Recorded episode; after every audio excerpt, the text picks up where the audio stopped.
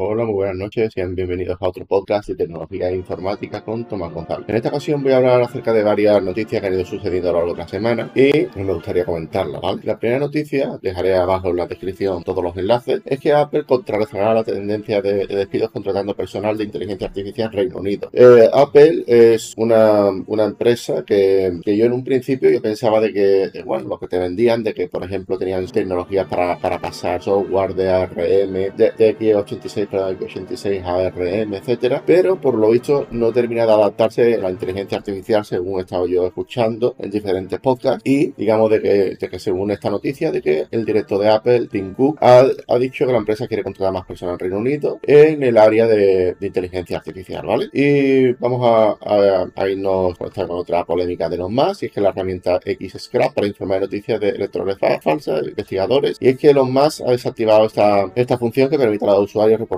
información errónea sobre las elecciones, según dicen los investigadores, y la medida ha generado preocupación ante un referéndum clave en Australia sobre otorgar más derechos a los pueblos indígenas, así como las elecciones presidenciales estadounidenses en 2024, ¿vale? Yo solo tengo aquí y comento, ¿vale? Eh, abajo dejaré en la descripción los enlaces, por si alguien aquí echa un vistazo. Y es que el eh, vamos con otra noticia, es que el fabricante de Fortnite, Epic Games, recorta el 16% de su fuerza laboral, en, en concreto 170 puestos de trabajo, alrededor del 16% de su plantilla laboral, y Epic Games dijo que están intentando reducir costos, pero todavía están gastando mucho más dinero del que generan, ¿vale? Bien, vamos a otra, bueno, decir también que Fortnite, para quien no lo sepa, es un juego free to play, es decir, es, es un juego totalmente gratis, cualquiera lo puede jugar, pero las skins, personajes, mapas, etcétera, cuestan dinero, ¿vale? Si bien uh, Epic ha intentado hacer varias colaboraciones con muchas marcas, Star Wars, creo que con el Parque Jurásico hizo algo, pero no me acuerdo muy bien, pero aún así no está generando suficiente dinero, ¿vale? Bien, nos vamos ahora con otra noticia, y es que ChatGPT ahora puede acceder información actualizada y ya que, ya que permite utilizar, ser utilizado por internet. Como, comentamos otra noticia, de la CNBC, y es que arresta en, Singapur al fundador fugitivo de un fondo de cobertura de criptomonedas que perdió 10 mil millones de dólares mientras intentaba huir. Y, eh, y, es que en Singapur ha sido detenido este señor de,